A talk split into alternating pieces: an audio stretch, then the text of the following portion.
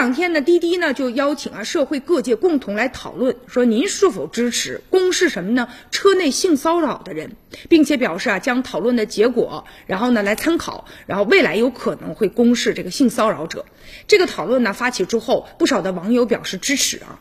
滴滴方面就表示了，说曾经发生过，你比如说醉酒的男乘客骚扰女司机的案例，也有这个男乘客呢索要女司机微信的情况，还有比如说男司机在接单的过程当中播放一些呢不雅的视频被投诉的案例，比如说有的男司机和女乘客聊天的时候就表示说自己是医生啊，可以给你把把脉啊，帮你检查一下身体，然后借这个机会多次的来触摸乘客。后来经过警方的调查，这个司机并不是医生，就类似这样的性骚扰的事件吧，还是挺多的。所以说呢，就是不论这个性骚扰方面是乘客还是司机，平台都将呢从严来进行治理。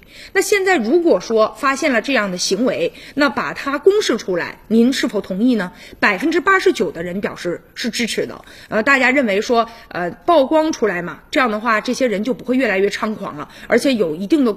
公这个震慑的作用嘛，可以降低呢发生率啊，也可以提高大家的防范的意识。而且还有人认为说，不仅要公示啊，还要纳入到征信的体系和公安系统来进行备案。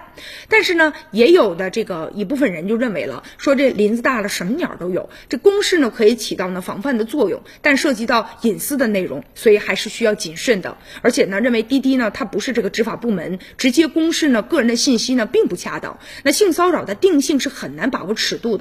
容易呢小题大做，是否呢构成性骚扰呢？也不能凭一面之词，要有证据才行。权利呢一旦被滥用，那后果呢不堪设想。